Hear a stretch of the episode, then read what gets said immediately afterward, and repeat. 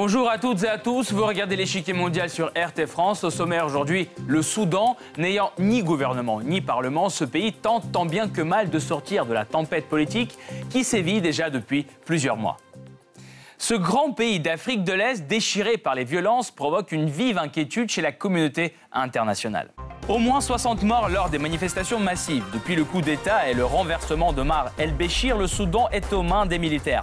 La foule réclame un transfert de pouvoir. Pourtant, ce bras de fer sanglant laisse entrevoir une reprise des négociations qui permettrait d'esquisser les grandes lignes d'une transition à venir.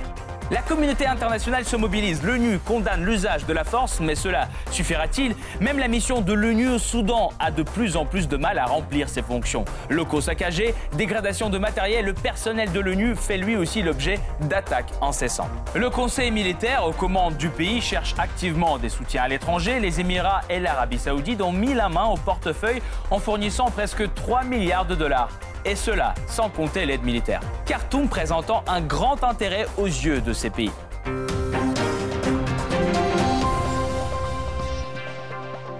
Mais avant de poursuivre, voici ce qu'il faut savoir sur les partis en conflit au Soudan, c'est le Blitz. Arrivé au pouvoir à l'issue d'un coup d'État, le Conseil militaire de transition est actuellement le seul pouvoir exécutif du pays. Il proclame une période de transition de deux ans et promet de mettre en place un gouvernement transitoire. Mais sa composition sera-t-elle à la hauteur des attentes? Car les militaires veulent présider ce gouvernement et avoir au moins le même nombre de sièges que les civils. Actuellement, les intérêts de ces derniers sont principalement défendus par l'Alliance pour la liberté et le changement. Composé de plusieurs partis politiques et groupes de la société civile, ce mouvement réclame la majorité au sein du futur gouvernement que l'Alliance aspire à diriger. Dans cette crise, l'Union africaine et l'Éthiopie proposent leur médiation qui aboutit à un compromis. Les partis tombent d'accord sur une période de transition de trois ans et trois mois. Pendant ce temps, le pays serait dirigé par le Conseil souverain plus haute autorité de l'État. Il serait composé de cinq civils et cinq militaires. Les civils y auront pourtant un sixième représentant choisi par consensus par les deux camps. Les militaires et les civils, deux camps qui se disputent le pouvoir au Soudan, parviennent finalement à un compromis. Le pouvoir est désormais partagé et le gouvernement de transition va bientôt voir le jour. Une question pourtant va-t-il apaiser les tensions dans la société? Car durant les mois passés, le pouvoir militaire n'a pas hésité à recourir à la force pour disperser des milliers de manifestants. Des actions que la communauté internationale a fermement condamnées. L'ONU, de son côté, appelle au dialogue.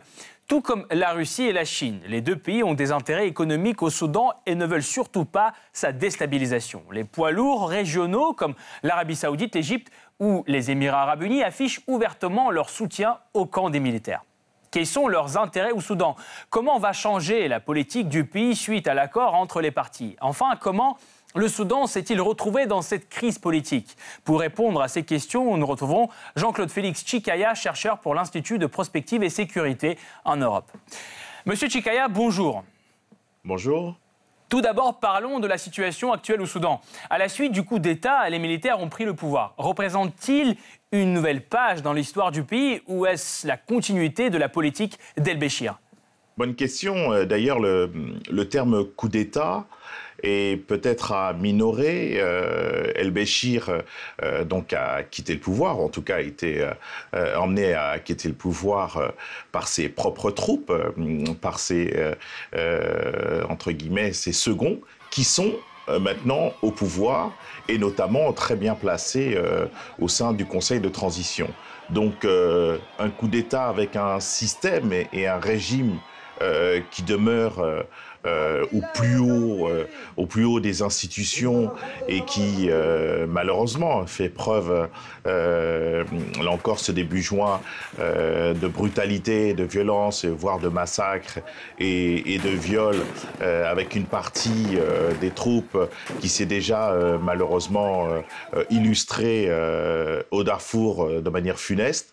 Donc, euh, coup d'État, ce n'est pas ce que pensent bien sûr les alliances d'opposition et la plus grande partie euh, du peuple soudanais qui connaît bien sa classe politique et son armée, les différents corps d'armée qui d'ailleurs, dans cette crise, sont, on pourrait le dire, divisés en trois. C'est-à-dire une première partie qui était plus conciliante, qui avait compris un petit peu le sens de l'histoire mais cette partie-là, qui a compris le sens de l'histoire euh, au profit du peuple soudanais, a été mis quelque peu de côté, envoyé en province et, et dans d'autres missions. Une autre partie, là, beaucoup plus dure, euh, qui, euh, on peut parler du, RSF, là, les forces rapides qui se sont encore illustrées de manière très répressive en ce début juin, et une autre partie qui oscille entre euh, rester fidèle aux, généraux euh, les plus durs, les plus brutaux, qui structurellement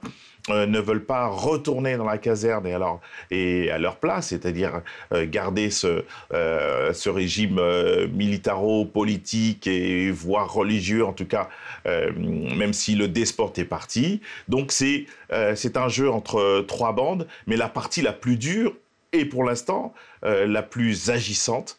Euh, mais euh, les alliances des oppositions ne, faiblissent pas. Y a-t-il tout de même un risque de... que la contestation populaire actuelle puisse dégénérer un conflit armé ouvert? Je pense que la, population soudanaise qui a quand même, durant les trois décennies, mais même avant, l'histoire du Soudan est jalonnée de, de, mouvements sociaux, politiques qui ne se sont jamais laissés faire.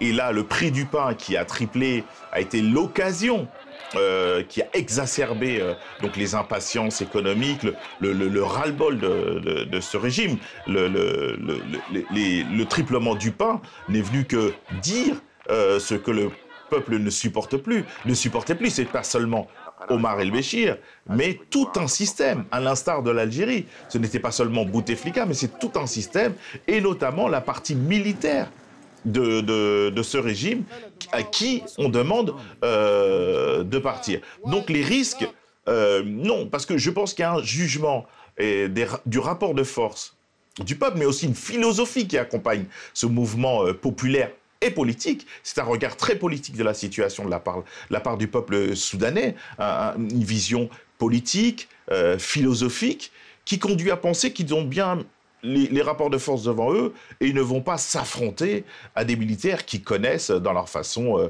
d'opérer, notamment pour le groupe euh, dont que je viens d'évoquer, qui est loin d'avoir euh, un comportement démocratique et pacifique. Merci beaucoup, Monsieur Chikaya. Nous allons poursuivre notre analyse tout de suite, mais nous vous retrouverons en fin d'émission pour plus de détails sur la question.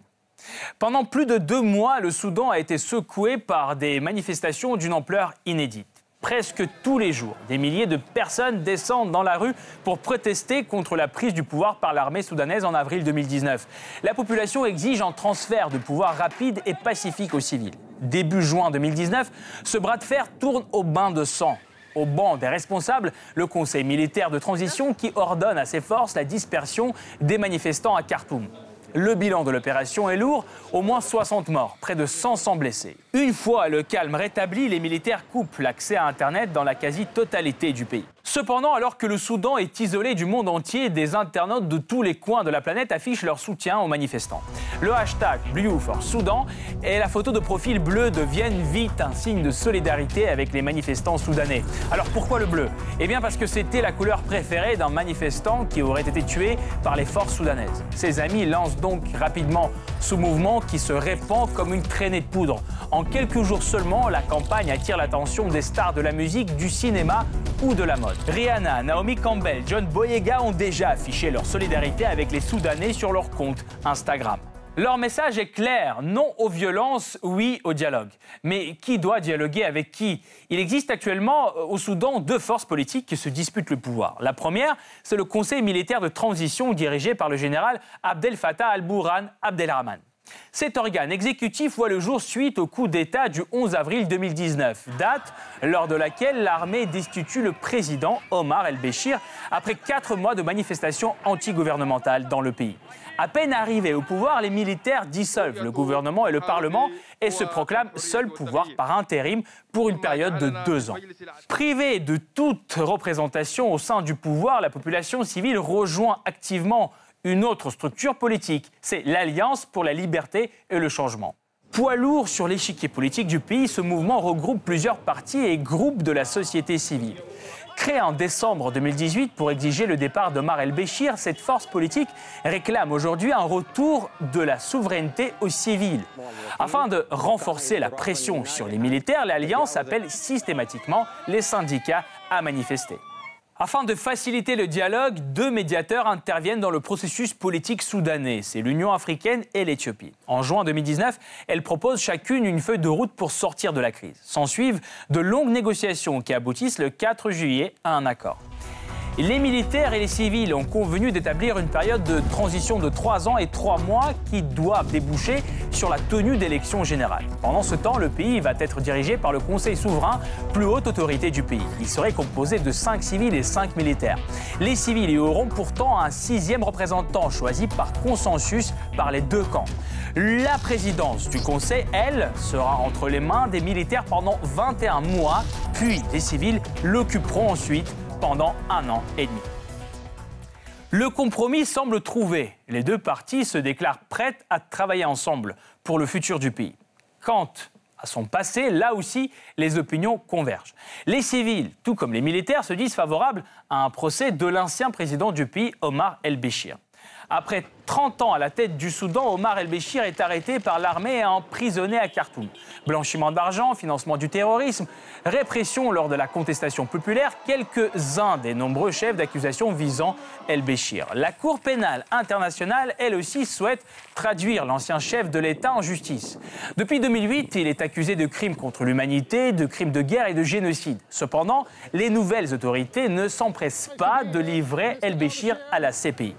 Reste à savoir quel verdict prononcera la justice soudanaise à l'égard d'Omar el-Béchir. Aujourd'hui déchu par le coup d'État, l'ancien président avait lui-même été porté au pouvoir par un coup d'État. Le général Omar el-Béchir prend les rênes du pays en 1989 suite à un coup d'État. Il destitue le gouvernement de Sadek al-Mahdi, affaibli par la situation économique et son incapacité à former une coalition gouvernementale.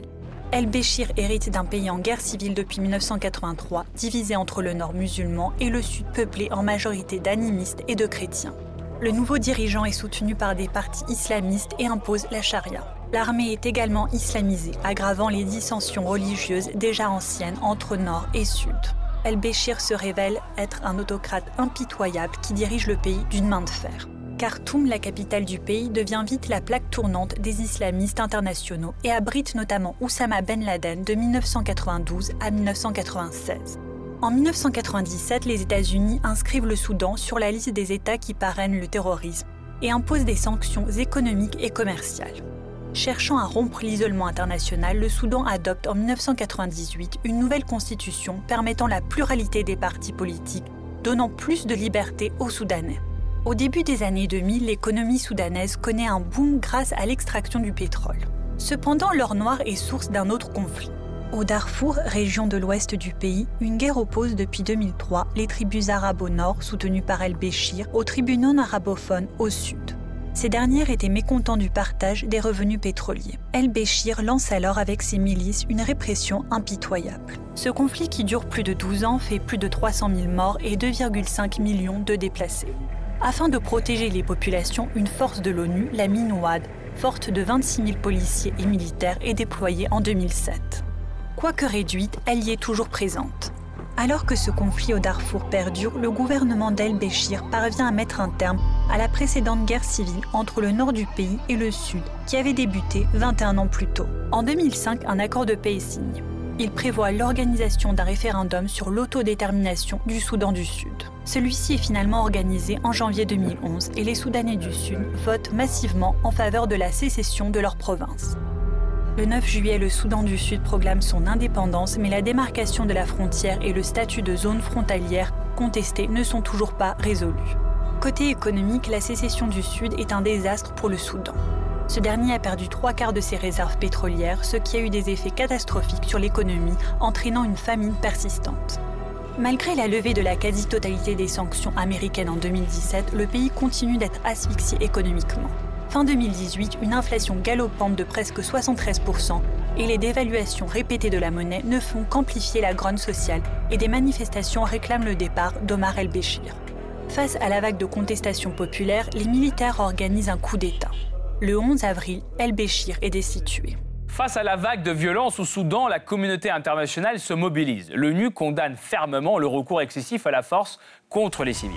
Les membres du Conseil appellent à la cessation immédiate des violences contre les civils et rappellent l'importance du respect des droits de l'homme et de la protection totale des civils, ainsi que du principe de responsabilité et de justice. Pourtant, une action centralisée peine à voir le jour. L'accès des équipes onusiennes au Soudan est bloqué par les autorités actuelles.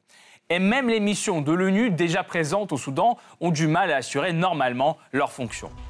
Des locaux du Programme alimentaire mondial, une agence de l'ONU et de l'ONG World Vision International sont saccagés les 19 et 20 juin dans la région du Darfour. L'ONU pointe du doigt les manifestants. Plusieurs attaques similaires contre les camps de déplacés parrainés par l'ONU ont lieu un peu plus tôt dans cette même région. Ces attaques exacerbent un peu plus les tensions dans une zone déjà déchirée, car le sud du pays a déjà été secoué par deux guerres civiles contre le nord qui ont abouti à la proclamation de l'indépendance du Soudan du Sud.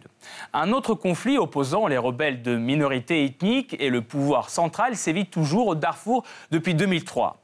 Pour protéger les civils et empêcher la guerre de s'étendre, une mission conjointe de l'ONU et de l'Union africaine, la MINUAD, est déployée. Pourtant, ces jours pourraient être comptés. Fort de quelques 11 000 personnes, dont près de 5 500 militaires, elle a été déjà réduite en 2018 sous la pression des États-Unis. La raison Le coût trop élevé de cette mission qui comprenait avant 16 000 casques bleus. Le 27 juin 2019, elle est prolongée jusqu'en octobre, mais uniquement à titre provisoire et exceptionnel. Face au possible démantèlement de cette mission conjointe avec l'ONU, l'Union africaine décide de prendre les choses en main et adopte une ligne dure dans la gestion de la crise soudanaise. Le 6 juin, l'Union africaine suspend le pays au sein de l'organisation et menace le Conseil militaire de transition de sanctions. La condition de son rétablissement est le transfert du pouvoir à un gouvernement civil. Pourtant, tout en appelant à un compromis, l'Union africaine met en garde contre toute ingérence extérieure.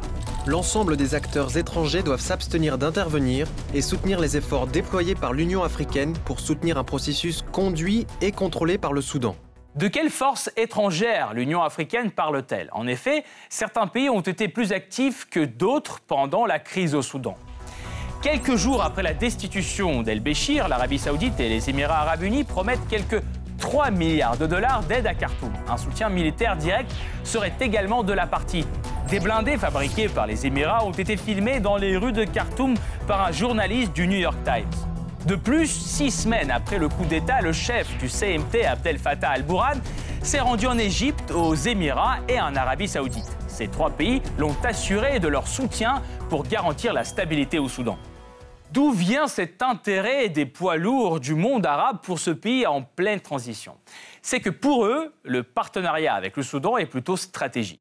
Ce pays est en effet un maillon de plus en plus important dans l'axe anti-iranien bâti par Riyad. Longtemps allié de l'Iran, le Soudan a coupé les liens avec Téhéran en 2016 au terme d'une longue campagne diplomatique de l'Arabie saoudite.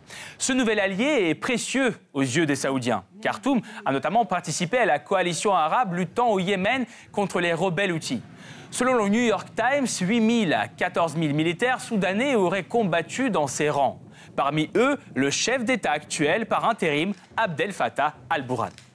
Des liens profonds que l'Arabie saoudite compte bien conserver. cette approche semble porter ses fruits. Le Conseil militaire de transition a déjà promis de soutenir la lutte de Riyad contre la menace iranienne. Seul problème, ce soutien du trio arabe est massivement rejeté par la rue et les partis de l'opposition soudanaise. Si cette dernière devait accéder au pouvoir, les positions de Riyad dans le pays seraient fragilisées. De ce fait, d'autres puissances qui s'intéressent au Soudan adoptent une approche beaucoup plus prudente. Il s'agit de la Chine et de la Russie. Depuis le début de la crise, ils se gardent de prendre clairement parti et martèlent leur rejet de toute ingérence dans les affaires de cet État souverain. Les deux puissances veulent pourtant un rétablissement rapide de la stabilité au Soudan. En effet, l'avenir de ce petit pays africain attise de nombreuses convoitises car le Soudan occupe une position stratégique unique. Il offre à la fois un accès au continent et au canal de Suez, principale voie commerciale entre l'Europe et l'Asie. Une position qui ne manque pas d'attiser les appétits de la Chine qui a inclus le pays dans son projet de nouvelle route de la soie.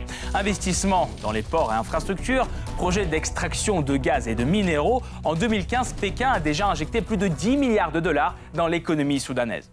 Pour Moscou, des intérêts économiques sont également en jeu. Avant le coup d'État, de grandes compagnies pétrolières russes envisageaient la construction d'une raffinerie au Soudan. Par ailleurs, contrairement aux Chinois, l'approche russe n'excluait pas le rapprochement militaire. Juste avant son renversement, El-Béchir était sur le point de finaliser un accord sur la création d'une base navale russe au Soudan. Un pied-à-terre tout à fait crucial pour la Russie qui lui aurait offert un accès à la mer Rouge. Moscou pourra-t-il transformer l'essai sous le nouveau gouvernement?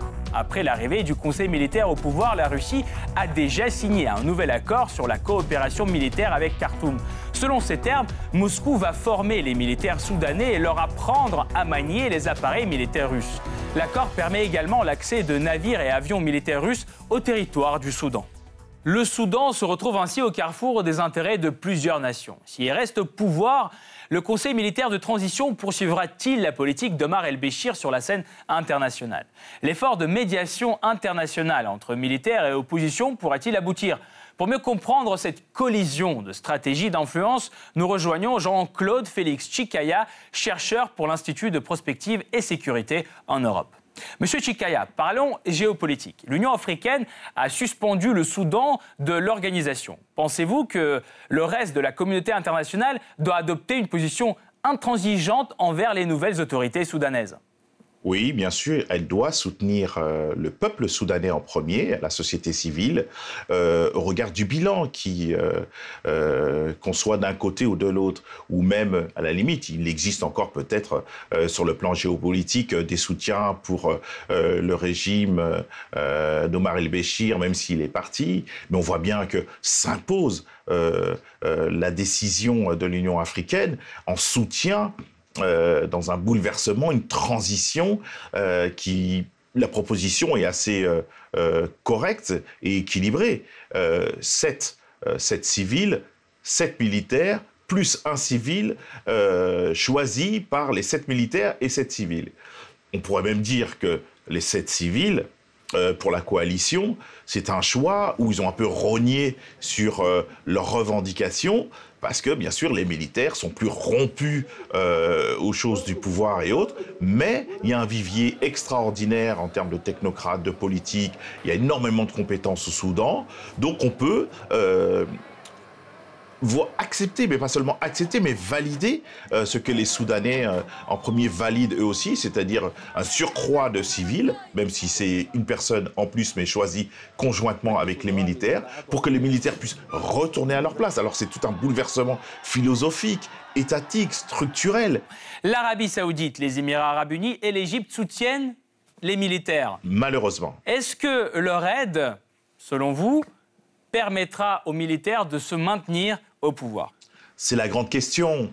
Moi, je, je, pense que non. On regarde euh, des enjeux, regarde du sens de l'histoire, mais la géopolitique est parfois un, petit peu en retard sur le, euh, sur le sens de l'histoire. Il voudrait maintenir des militaires parce que toutes ces configurations, on pourrait même citer le, Tchad et la Libye, qui ont des craintes aussi, comme les autres euh, pays qui sont euh, euh, pas très loin et qui ont peur que cette configuration d'une société civile qui fait montre légitimement de, vouloir et d'obtenir par la force du combat démocratique et politique, d'avoir d'autres gouvernants, et notamment une société civile mieux placée sur le champ politique, économique, mais aussi sur le plan euh, des, valeurs euh, euh, philosophiques, quel rapport à chaque individu veut avoir avec lui-même, parce que l'accompagnement, c'est un mouvement réciproque, c'est-à-dire que la société civile, dans, le Conseil de transition, dit bien au cœur de leurs revendications,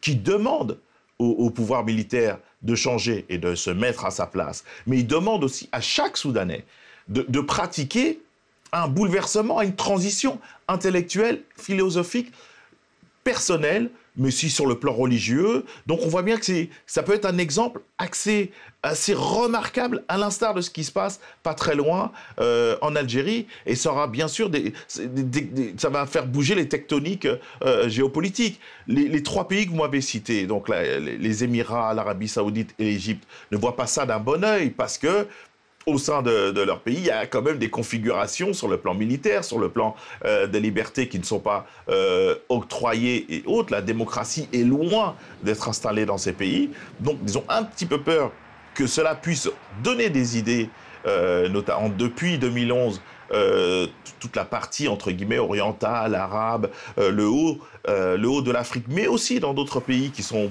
beaucoup plus bas et aussi dans d'autres configurations d'autres mondes, on voit bien que les sociétés civiles poussent. Et là, le Soudan peut être un cas, un cas exemplaire. Donc on peut dire que ces pays, malheureusement, soutiennent la partie la plus dure du Conseil de transition, ce qui est dommageable, contrairement à d'autres pays. Quid de la Russie et de la Chine? Les deux pays appellent au dialogue national et se prononcent contre toute ingérence étrangère. Pensez-vous qu'ils réussiront à conserver les liens assez étroits qu'ils avaient tissés avec le Soudan d'El-Béchir à l'époque? Oui, je pense que le. Alors, ça peut être vu comme un revirement, ou ça peut être vu comme une vision habile, ça peut être vu comme l'accompagnement ou, la prise, où ils prennent acte de ce que veulent la, majorité des Soudanais. Ils ont d'abord soutenu El-Béchir en pensant que euh, c'était pour la stabilité hum, du pays, de la région, mais ils ont bien vu que la seule stabilité, c'était le trône où était assis euh, Monsieur El-Béchir et certains euh, de ces de ces caciques militaires, économiques et autres, et que le peuple soudanais était donc plus que lésé. Donc le fait de, de, dire que voilà, ce n'est pas un revirement, ou on peut le dire comme un revirement. En tout cas, c'est une vision beaucoup plus euh, en phase avec la réalité euh, des revendications, des besoins euh, des Soudanais, mais aussi sur le plan de la configuration géopolitique de l'Afrique. Merci beaucoup Jean-Claude Félix Chikaya pour cette analyse. Je rappelle, vous êtes chercheur pour l'Institut de prospective et sécurité en Europe. Merci encore d'avoir été là. Cette partie-là n'est pas encore terminée. La semaine prochaine, une nouvelle partie vous attend avec d'autres pions sur l'échiquier mondial. À bientôt sur RT France.